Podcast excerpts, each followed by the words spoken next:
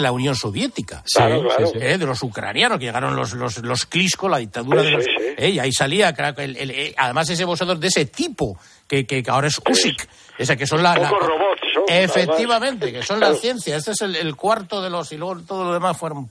Estuvo muy bien. Bueno, chicos, que, que otro día hablamos de eso, que no tengo tiempo para más. Venga. Un abrazo, Garci, gracias, Vale, eh, director. abrazo, hasta luego. fuerte, hasta Gracias, luego. Jaime. Venga, un abrazo. Jaime Ugarte, José Luis Garci. El campo del gas, lo que viene ahora es William Hill. Sí, ahora volvemos a recordarlo, volvemos a entrar en William Hill en el partidazo. Crea tu propia apuesta personalizada con Crear mi apuesta de William Hill. Haz tu selección y elige la combinación de apuestas que quieras. Es muy sencillo. Mira, te ponemos este ejemplo, que el Real Madrid gana al Athletic de Bilbao y los dos equipos marcan, se paga cuota 3.50. Es decir, con una apuesta de 10 euros se pagarían 35 euros. Haz tu mejor jugada en williamhill.es. William Hill, desde 1934. Las cuotas pueden variar. Juega con responsabilidad y solo si eres mayor de 18 años.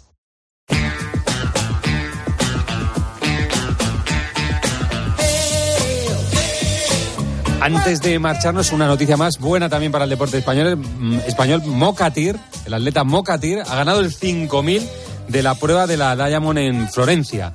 Está mm, en una situación ahora mismo buenísima, Mocatir, para encarar lo que va a ser un año preolímpico. Bueno, les dejamos en la mejor compañía, que es la radio, esta que está sonando, que es la cadena Cope. Que pasen ustedes una gran noche de radio.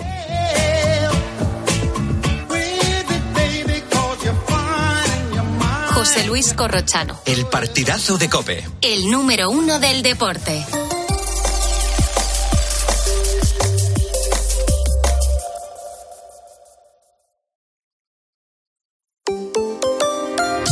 Rosa Rosado. La noche. Cope. Estar informado.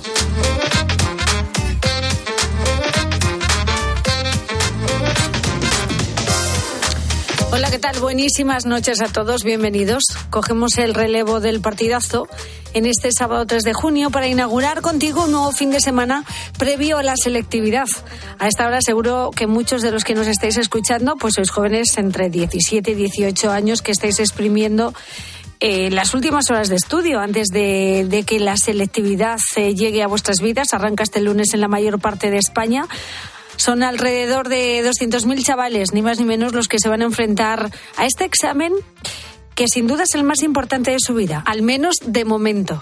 Van dando exámenes de BAU para ir haciendo. Entonces, de esa manera, eh, cuando lleguemos a la BAU nos va a parecer muchísimo más fácil. con unos compañeros a la biblioteca porque creo que nos cunde más el trabajar juntos los, lo- las asignaturas de práctica y luego por la tarde estoy solo en mi casa. y no agobiarme mucho, intentar no pegarme palizas para estar descansada al día siguiente. Yo creo que en principio es eso, controlar eh, lo que sabes y llegar y hacer lo mejor posible. Bueno, eso con confianza, porque al final lo llevamos haciendo todo el curso y es un examen más. Para ellos es un momento de tensión, aunque en muchos casos lo más duro vendrá después, a la hora de elegir carrera y decidir su futuro.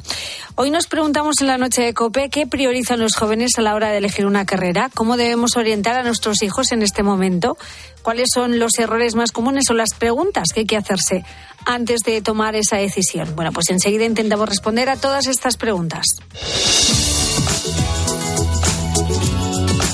Antes voy a saludar a mis compañeros de los sábados en la producción del programa y pendiente de tus mensajes. Álvaro Sáez, buenas noches. ¿Solo de los sábados? Solo de los sábados. Hombre, yo curro más días contigo. Ya lo sé, pero de cara a los Ah, oyentes solo ah, nos escuchan bueno, los vale, sábados. Pues sí, pues hola, ¿qué tal? Claro. Buenas noches. Roberto Alcaraz, buenas noches. Buenas noches. Viene reivindicativo, Álvaro. Sí, sí, la Estamos vena a- sindical me puede. a sábados, estamos a sábados. Compañero de los sábados. El compañero de los sábados, Claro, efectivamente. Así es. Sí, sí, Buenas sí. noches a todos. ¿Cómo estáis? Pues muy bien, no añadamos más tensión a, a los pobres estudiantes Es eh.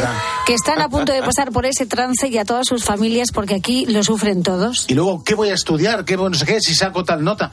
No pasa nada. Hombre. Siempre todo el mundo sale adelante, con interés y con esfuerzo. Efectivamente. Además, tranquilidad porque la gran mayoría supera el examen con éxito. De hecho, el porcentaje de alumnos que aprobó el año pasado la selectividad fue de un noventa y tantos por ciento. ¿eh? Así Qué que... pena, qué pena ser el, el 6% Claro, es- restante. es- eso ¿no? añade más presión.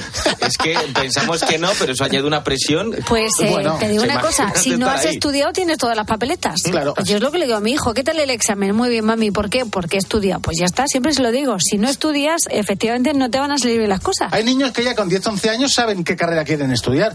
Y hay chavales con 35 que todavía no. Se les está atragantando las mates de cuarto la ESO.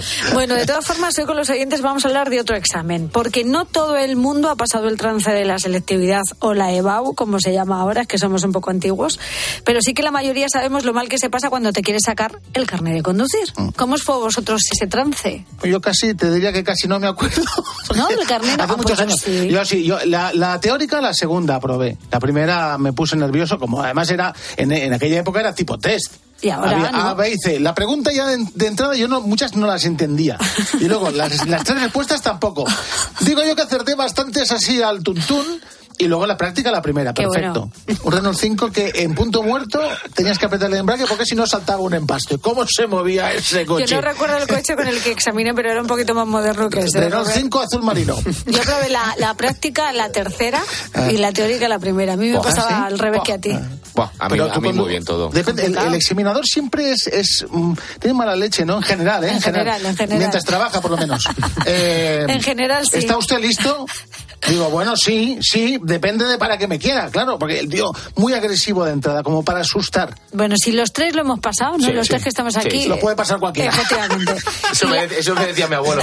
Para animarme, dice, si hay gente por ahí que le conoces tú, que se la ha sacado, tú puedes, pero vamos. Efectivamente, bueno, pues esas cosas, que bien, son bien. los nervios, que te puedes olvidar de quitar el freno de mano, de poner los intermitentes, de mirar por el retrovisor, que haya un peatón que se cruce y no sepas cómo reaccionar. En fin, que te pueden pasar mil cosas, Mil ¿no? cosas. Anécdotas, Y no buscamos. sé por qué, Rosa Roberto, esta noche nos vamos a encontrar con grandes injusticias y con algún que otro chivato. Pues yo tengo todos los carnés y la verdad es que he tenido bastante suerte y mano, pero conozco un pajarito que es mi mujer, que se examinó del, del coche y bueno, le había hecho todo bien y ya le dijo el examinador que, mm, que parara donde pudiera porque había acabado el examen. ¿Qué hizo ella? Volver a aparcar, intentar volver a aparcar. Lo hizo mal y como consecuencia eh, suspendió, teniéndolo todo aprobado. Pero bueno, a la siguiente ya lo sacó. Bueno, aparcar es complicado. Es complicado. Hay que Sí. aparcar a oído, ¿no? Pum, para adelante, pum, para atrás. tampoco. Aparca mucha gente así, y mucha gente que de- del coche a la acera tiene que coger un Cabify. Efectivamente. Que también, también va. Bueno, ¿cómo recuerdas aquel día? Cuéntanos. En el Facebook del programa La Noche de Rosa Rosado, nuestro Twitter arroba la noche guion bajo rosado y notas de voz al WhatsApp del programa el 687089770. Rosa Rosado. La noche. Cope. Estar informado. I don't know what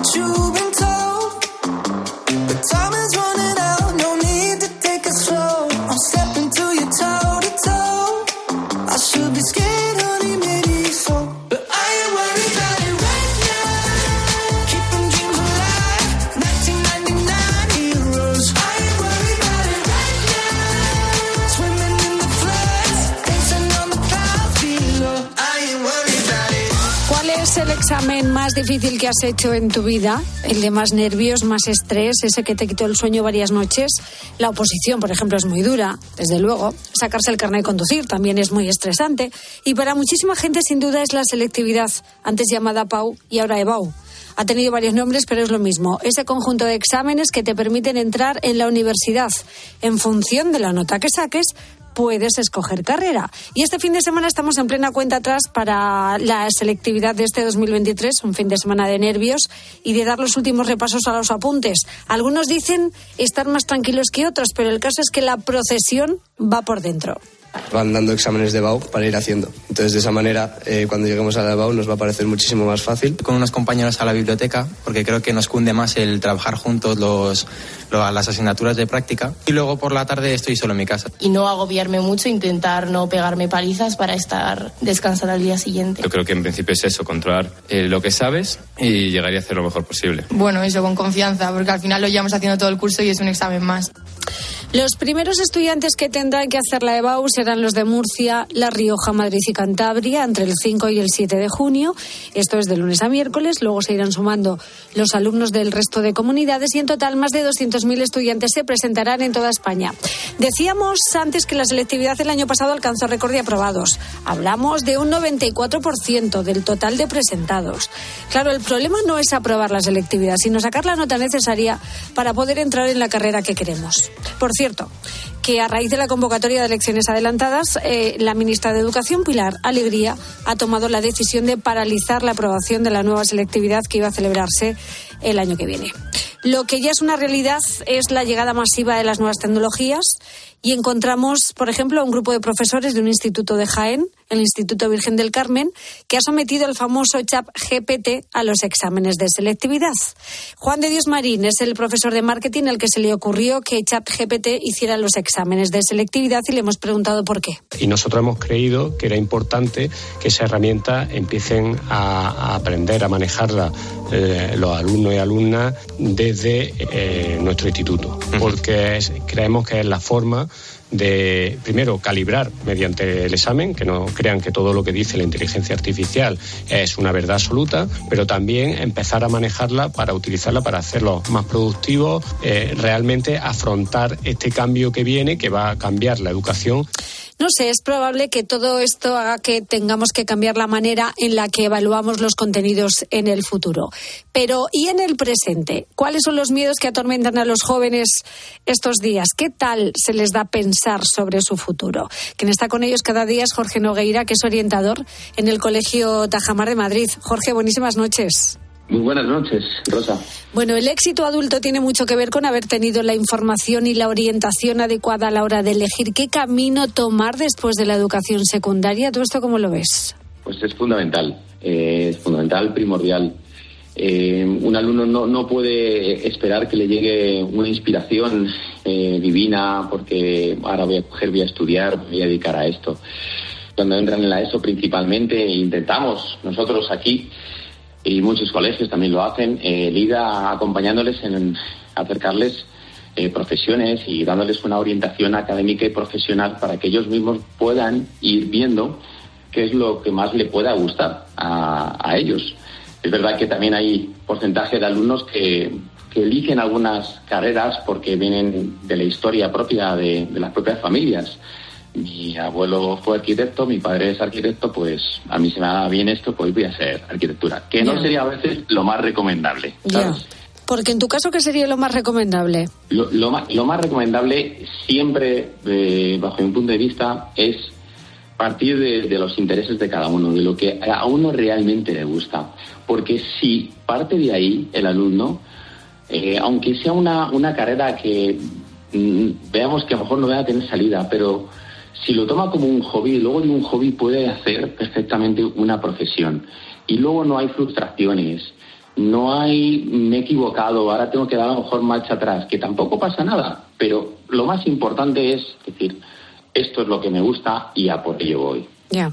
Pero fíjate, esta semana leía una encuesta sobre las razones por las que se decantan por uno u otro estudio. Y al parecer, más de la mitad de los estudiantes reconoce que habría elegido otro tipo de formación si hubiese tenido más salidas laborables que por la que finalmente optaron. ¿Cuánto influye? Eh, influye muchísimo. El último estudio también que me llegó a mí que, que- que manejamos, eh, dentro de las 10 primeras carreras eh, con mayor impacto en el mundo laboral y de colocación, eh, iban relacionadas con las carreras de ciencias. Con lo cual hay una gran tendencia también, pero que no tiene que ser la única pensar también que las carreras de ciencias son las que más salidas dan sino que uno debe de, de hacerse valer y, y buscar alternativas. Uno puede estudiar una filología hispánica y trabajar perfectamente en una empresa que maneje contenidos web y sea capaz de poder desarrollar eh, textos para esa página web o esa empresa que sean textos muy enriquecidos, que no lo tendrán a lo mejor otros alumnos, por ejemplo, ¿eh? Lo que pasa que el hecho de que España tenga el paro juvenil más alto de la Unión Europea, yo creo que en cierto modo esto condiciona a los alumnos a la hora de escoger una titulación. Sí, eh, la verdad que también eh, en, nuestra cultura está también muy muy metido el voy a hacer una, unos estudios, voy a hacer una carrera y enseguida me voy a poner a opositar. La gente tiene mucha mucha idea vista o, o para asegurar mi- mi futuro termino una carrera, si puede ser de lo mío, oposito de ahí, si no, voy a opositar porque me da opción. Con la titulación que tengo a coger y a opositar. Claro. Eh, eso está muy muy impregnado en, en nuestra sociedad y por eso yo creo también, fíjate que está teniendo más auge ver, eh, toda la formación profesional con todas esas salidas más técnicas Claro. y directamente al, al mercado laboral. Las familias en esto también juegan un papel fundamental porque sin llegar a decidir por ellos también tenemos que orientarles. Hay que apoyarles y acompañarles, ¿no? Un padre siempre quiere lo mejor para los hijos, aunque no siempre las opiniones entre ambas partes eh, están de acuerdo. No sé si, si muchos alumnos temen defraudar a sus padres, si hay presión también por ahí. Eh, eh, eh, pues hay mucha, mucha, Rosa, de verdad. Es una cosa que intentamos gestionar, a veces hablar con los padres. O sea, yo recuerdo un padre que su hijo hizo una filología, no había manera de sacarlo, el padre quería que hiciera farmacia porque tenía una farmacia y demás. Y dice, mira, yo es que no veo el futuro con esto, mi hijo tal. Bueno, pues el hijo hizo filología, está colocado haciendo lo que más le gusta, que está redactando, preparando informes eh, en la empresa, una multinacional en la que está, con su carrera de filología. ¿eh? O sea, una cosa increíble. Los padres sí, siguen influyendo, siguen viendo, porque al final el padre va, va a pensar, yo, yo quiero lo mejor para mi hijo, como tú bien, bien has dicho, quiero que, esté, que tenga un puesto de trabajo, que sea, y a través de esta carrera van a hacer.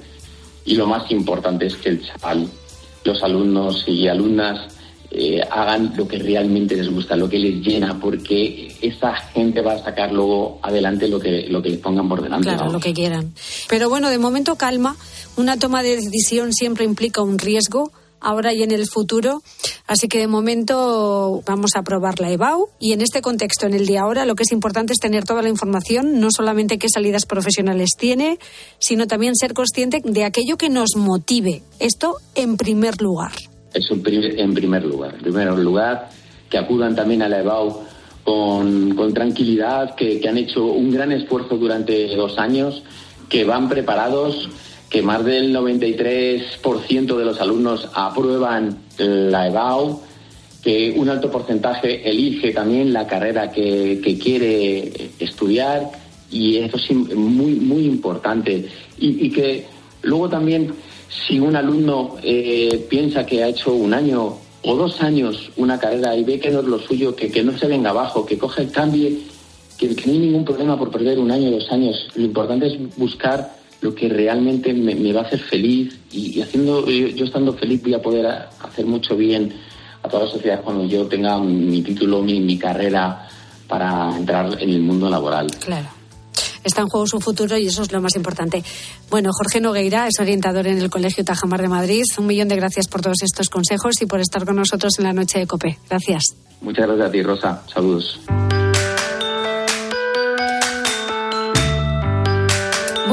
Hora de la noche, como cada semana, me gusta saludar a nuestra filósofa de cabecera, Josefa Ros Velasco, autora del libro La enfermedad del aburrimiento. Josefa, buenas noches. Buenas noches, Rosa. Bueno, esta es una de las primeras dudas existenciales que yo creo que se nos plantea en la vida y qué bien tener una filósofa cerca para que nos ayude. Yo no sé, qué difícil elegir una carrera universitaria. ¿Tú lo tuviste claro?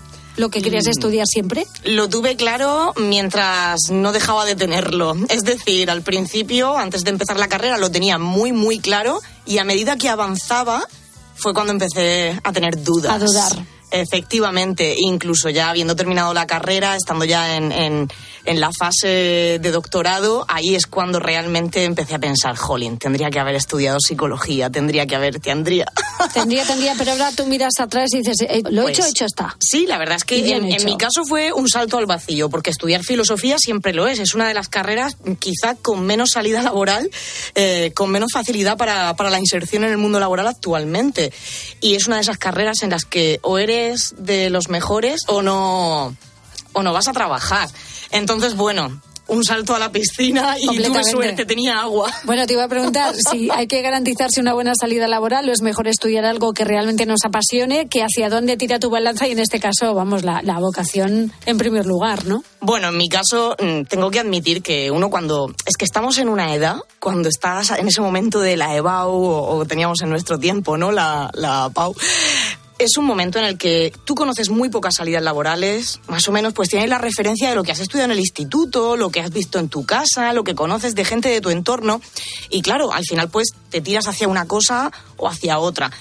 Esto, bueno, no significa que siempre vaya uno con toda la información que, Ya. que se requiere. Lo que nos decía Jorge. Entonces no piensas tanto en el futuro, no piensas tanto en si eso que vas a estudiar tiene, tiene salida o no. Y si tus padres, como fue mi caso, además te apoyan incondicionalmente, pues sale, que sea lo que Dios quiera.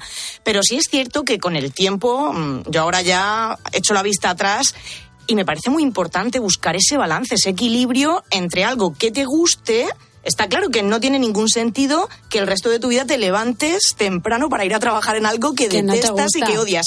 Pero sí es verdad que hay que buscar ese equilibrio, algo que me guste y al mismo tiempo que pueda rentabilizar de alguna forma. Siempre decimos, es que la universidad es el sitio donde uno va a adquirir conocimientos, pero también quieres un título. Cuando tienes 20 años quieres un título porque lo que quieres es incorporarte al mundo laboral.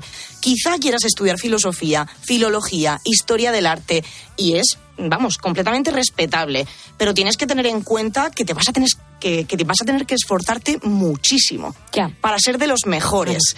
Quizá a lo mejor puedes estudiar ese tipo de, de carreras más adelante, una vez que ya tengas un poco más asentada tu vida laboral. Bueno, También es una la formación profesional está cogiendo mucho auge precisamente por, por eso, ¿no? Claro, es que a mí lo que me resulta muy frustrante, ya no solo el hecho de que hayas pasado cuatro, cinco, seis años, además de la carrera, el máster, formándote y que luego no encuentres trabajo, eso es muy frustrante.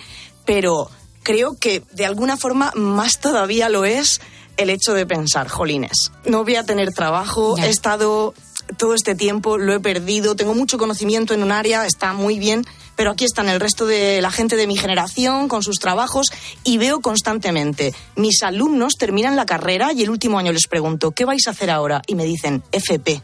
Y están arrepentidos, entonces es, ¿por qué no lo has hecho al revés, no? Quizá al enfrentarte a este tipo de carreras conviene tener un poquito más de madurez mental, de haber pasado por otra fase previa, pero estamos tan inclinados de forma autómata hacia la universidad, todos tenemos que terminar el bachiller y entrar a la universidad. pero bueno, eso está cambiando. En los últimos años lo estamos viendo con el auge de la formación profesional, pero es verdad que el problema muchas veces está en que nuestro sistema encorseta bastante. Entonces, eh, Hmm. la motivación es algo clave en la elección del alumno de su futuro, eso lo estamos hablando constantemente. ¿Y qué hace que este momento sea tan complejo para quien va a tomar esta resolución final? Principalmente el miedo. El miedo, efectivamente, El miedo al fracaso, a decepcionar a los padres y, por supuesto, a- a la decepción propia. Hay que saber gestionar esto y no pasa nada. Lo que decía Jorge, que te has equivocado, volvemos a empezar. Pero completamente, incluso como decía Jorge, llevas un año, un par de años en la carrera y ves que al final no es lo tuyo, porque a veces nos guiamos mucho, como él decía, por el título. Bueno, pues voy a estudiar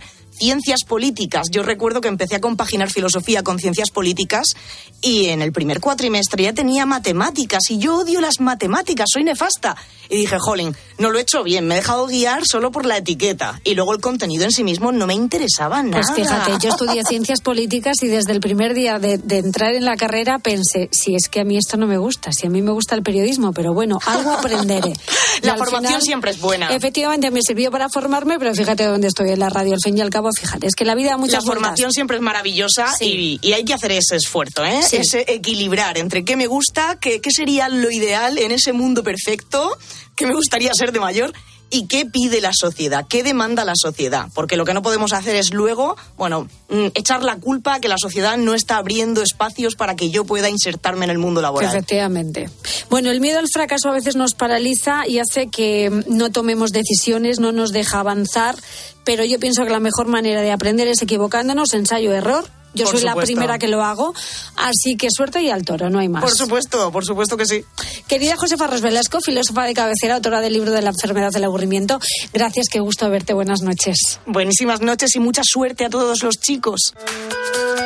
Escuchas la noche. Con Rosa Rosado. Cope, estar informado. Un día ha despertado azul el cielo,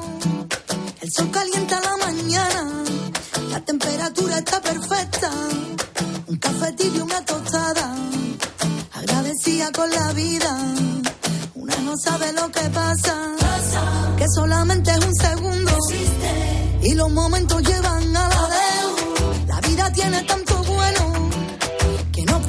Hoy queríamos poner el foco en los jóvenes que se presentan en unos días a la EBAU y que estos días previos suelen tener bastante presión, aumentan las horas de estudio, también el estrés. Son exámenes que se hacen en unas horas, pero en los que entra todo el temario de bachillerato y que requieren de muchos días de estudio, de nervios y mucha concentración. Eso mismo nos sucede cuando nos sacamos el carnet de conducir. Hay nervios, hay ansiedad, muchos eh, conocimientos para poner en práctica en 20 minutos, ¿no? Sí, 30 como 15, mucho 20. no suele durar mucho más. Y te preguntamos cómo recuerdas aquel día, por qué te suspendieron, qué pifias hiciste al volante y sobre todo pues anécdotas y cuál se te atragantó, si el teórico o el práctico. Mira, para anécdota esta, ¿se puede conducir mejor marcha atrás que para adelante? Anécdotas. Buah, mogollón. La primera, eh, me saqué el carnet a la segunda. Una vez suspendí la práctica por ir lento y otra vez eh, yo aprendí mejor a conducir marcha atrás que para adelante. Vas a decir, imposible. Y digo, pues sí, porque me enseñó mi padre. Había un camino que iba para adelante y luego no había sitio para dar la vuelta. Y como era el que siempre estaba más despejado y anchito y tal y no sé qué, pues hacíamos el camino para adelante y luego el camino marcha atrás. Pero soy un gran conductor, ¿eh? sobre todo para atrás. que lo sepáis. Luego, pasarlo bien.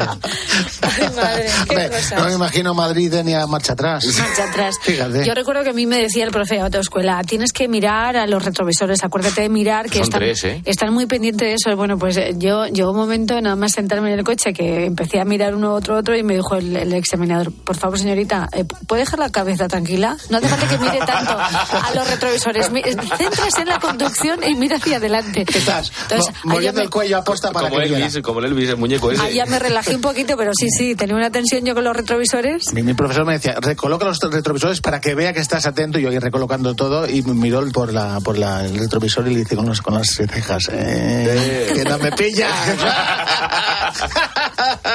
Estuvo a punto de suspenderme. La, la, la.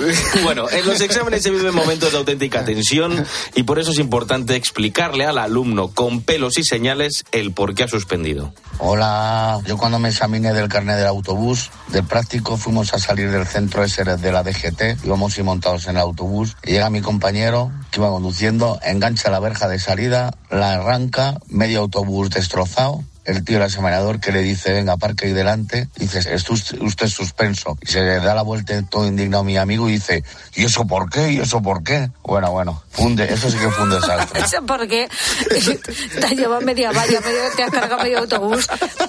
De verdad, ¿eh? Ay, Dios. Los nervios del momento te juegan malas pasadas, luego te empiezan a sudar las manos, el corazón se te acelera, ¿no? Es una tensión Es al una final. tensión, sí, sí, Y, porque- sí. y parece, dice, coño, pero si conduzco bien. Ya, pero... cualquier examen de estos siempre te, te agobia. Cuando me examiné por primera vez del, del teórico, bueno, la primera vez y la, y la única, eh, yo había hecho, pues a lo mejor, sin exagerar, 250 exámenes de prueba. Y cuando ya hice mi primer examen con cero fallos, dije, venga, me presento. Caramba. Y entonces... eh, 250. Sí. ¿Estuviste cuatro años? para No, no, no, estuve, estuve un teórico? mes, estuve un mes Un estudiando mes. más o menos. Y, y iba con cero fallos, cero fallos, cero fallos. Y el día del examen, en el bus yendo al, al centro de examinador, me hago un examen con 16 fallos. Justo antes de hacer el examen. el Es que eso no se tiene que hacer, Álvaro. Buah, me senté y yo ya era un flan. Para mí fueron- se me había olvidado todo. Yo recuerdo esa noche previa soñar, no pises la continua, no pises la continua, no pises la continua. bueno, en fin, ¿cómo recuerdas tú aquel día? ¿Qué pasó? Cuéntanos. En el Facebook del programa La Noche de Rosa Rosado, en nuestro Twitter, arroba la noche guion bajo rosado y notas de voz al WhatsApp del programa, el 68708-9770. Bueno, ¿te imaginas qué alegría una boda en una residencia de ancianos? Esto ha sucedido en Baracaldo, una boda entre dos empleados. En cuanto salí al hall y vi a todo el mundo ahí, yo directamente me, me derrumbé, se me saltaron las lágrimas desde el principio, la verdad. Bueno, enseguida te cuento por qué decidieron hacerlo precisamente ahí. Si le digo la verdad, no sé, quizás se pueda molestar. Esta canción, que así se llama, esta canción, nos trae hoy al programa a Carlos Baute, así que que no se mueva nadie, que enseguida hablamos con él. Antes, las noticias de las dos. Si le digo que a mí me esa, que no la veo como a mí, no que que yo no quiero hacerle daño, no como si yo la grabó, que no la supo valorar. Dile que baile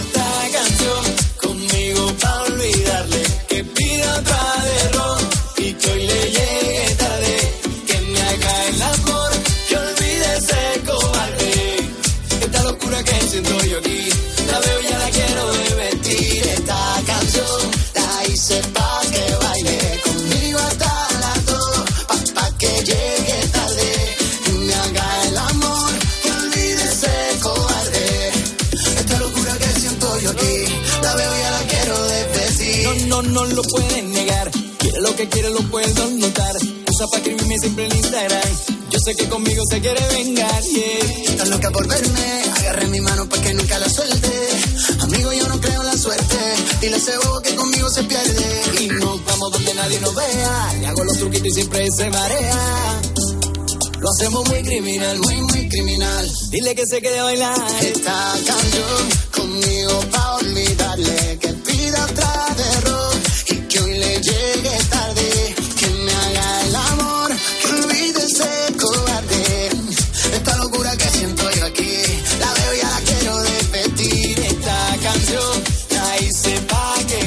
La Noche. Con Rosa Rosado. Cope, estar informado.